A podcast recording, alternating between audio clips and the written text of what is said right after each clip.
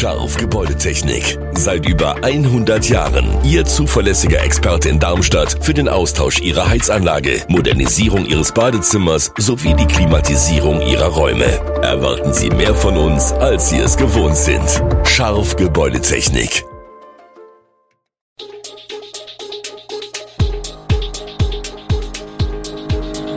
Gude, unser morgendliches News Update. Das Wichtigste aus Südhessen für Sie im Überblick. Guten Morgen aus Darmstadt an diesem 8. September. Anwohner von E-Scootern genervt, Niedrigwasser im Rhein bereitet DLRG Probleme und die aktuelle Lage in der Ukraine. Das und mehr hören Sie heute im Podcast. Kommunale Gebäude und Liegenschaften, kommunaler Fuhrpark sowie Beschaffungswesen, das sind die drei Bereiche, auf die die Stadt unmittelbar Zugriff hat, um ihre im Klimaschutzplan definierten Ziele zu erreichen. Eine Anstrengung der Stadt wird daher sein müssen, die Wärmegewinnung über den fossilen Energieträger Erdgas zu dekarbonisieren. Mit dem Anschluss der Schulinsel ans Fernwärmenetz Darmstadt Nord mit seinem Müllheizkraftwerk seien 2018 2,6 Millionen Kilowattstunden Erdgas ersetzt worden, heißt es im Klimaschutzplan. Goethe-Schule, Lichtenberg-Schule und Akademie für Tonkunst sollen ebenfalls umgestellt werden. Die Verringerung des Energiebedarfs wird vor allem auch durch energetische Sanierung erreicht. Laut Klimaschutzplan stehen auf dem Sanierungsfahrplan mehr als 400 Gebäude mit 600.000 Quadratmeter Grundfläche aus dem Bestand. Die am dringendsten sanierungsbedürftigen Gebäude sollen ab 2023 in den Haushalt eingepresst werden. Blicken wir auf die E-Scooter in Darmstadt. Sie stehen und liegen kreuz und quer auf dem Bürgersteig, teils zu mehreren hintereinander und zwar in dem Fall nicht in der Darmstädter Kernstadt, wo das längst zum unleidigen Teil des Alltags gehört, sondern im nördlichen Stadtteil Aheigen. Besonders drastisch ist es in der Weiterstädter Straße, also der Hauptverbindung vom Ortskern an der Frankfurter Straße zum Aheiger Bahnhof. Dort blockieren die Roller insbesondere am Wochenende die Gehwege. Die Stadt kann nicht viel gegen die E-Scooter tun, denn sie sind nicht genehmigungspflichtig und daher zu dulden. Ein neuer Hebel hat sich inzwischen durch Gerichtsentscheidungen ergeben, die das Abstellen von E-Scootern als erlaubnispflichtige Sondernutzung eingeordnet haben. Damit haben Kommunen die Möglichkeit, den Gebrauch durch Sondernutzungssatzung zu regeln.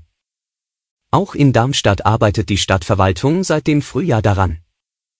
So sollen feste Abstellflächen ausgewiesen werden, etwa an den Bahnhöfen, außerhalb derer die Roller nicht mehr abgestellt werden dürfen.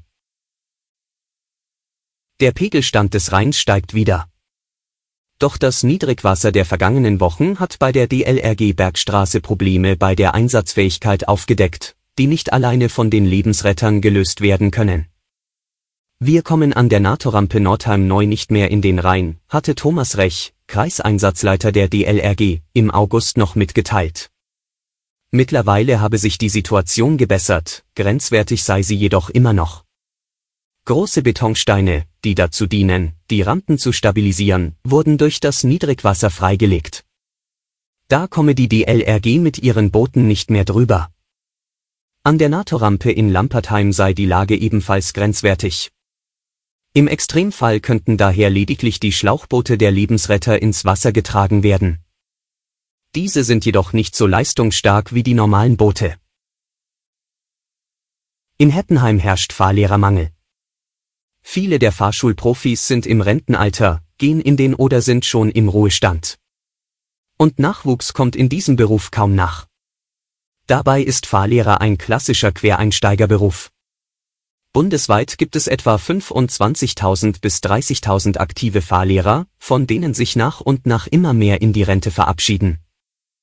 Die noch arbeitenden Fahrlehrer kommen nicht hinterher. Corona hat die Lage noch verschärft. Weil in Baden-Württemberg die Fahrschulen teilweise komplett geschlossen waren, sind einige Interessenten an die hessische Bergstraße ausgewichen. Die Anfragen sind drastisch gestiegen, Dabei leidet die gesamte Branche unter Fachkräftemangel. Wie der Hessische Fahrlehrerverband bestätigt, sind knapp 1500 in Vollzeit in Hessen beschäftigt. Vor zehn Jahren seien es noch deutlich mehr gewesen. Deftige Pleite bei der Champions League Premiere, die Frankfurter Eintracht hat ihr Auftaktspiel in der europäischen Königsklasse 0 zu 3 gegen Sporting Lissabon verloren. Los ging es oftmals mit fehlender Präzision, die Eintracht verspielte zahlreiche, vielversprechende Situationen in der Offensive. Trainer Oliver Glasner wirkte auch deshalb nicht wirklich zufrieden mit seiner Elf, korrigierte oft von außen. Etwas Glück und viel Kevin Trapp hatten die Hausherren dann in Minute 35, als der Keeper einen Abschluss von Sporting-Stürmer Edwards aus dem Eck fischte. Insgesamt ein munterer Kick in Halbzeit 1 mit einem gerechten Pausenstand von 0 zu 0.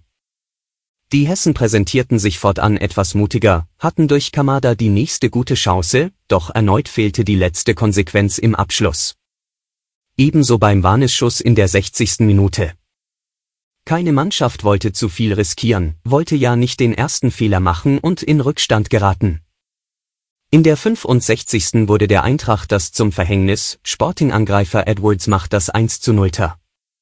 Zwei Minuten später wurde die Glasner Elf klassisch ausgekontert, Trinkau erhöhte auf 2 zu 0. Und als wäre dieser Stimmungskiller nicht genug, erhöht Nuno Santos acht Minuten vor Schluss noch auf 3 zu 0 für Sporting. Ein Dämpfer für die Hessen, denn das selbst erklärte Ziel Achtelfinale ist jetzt erstmal in weite Ferne gerückt. Zum Abschluss noch ein Blick auf die Lage in der Ukraine. Der ukrainische Präsident Volodymyr Zelensky hat kaum verdeckt die Gegenoffensive seiner Streitkräfte im Osten des Landes bestätigt. Es gebe in dieser Woche gute Nachrichten aus der Region Kharkiv, sagt er in seiner Videoansprache.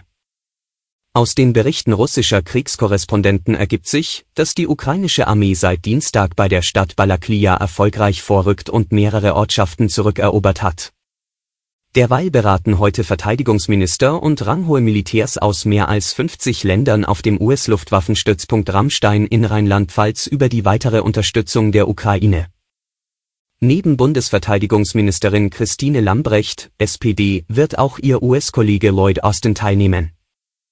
Es wird erwartet, dass die USA ein neues Paket von Waffenlieferungen verkünden. Alle Infos zu diesen Themen und noch viel mehr finden Sie stets aktuell auf echo-online.de.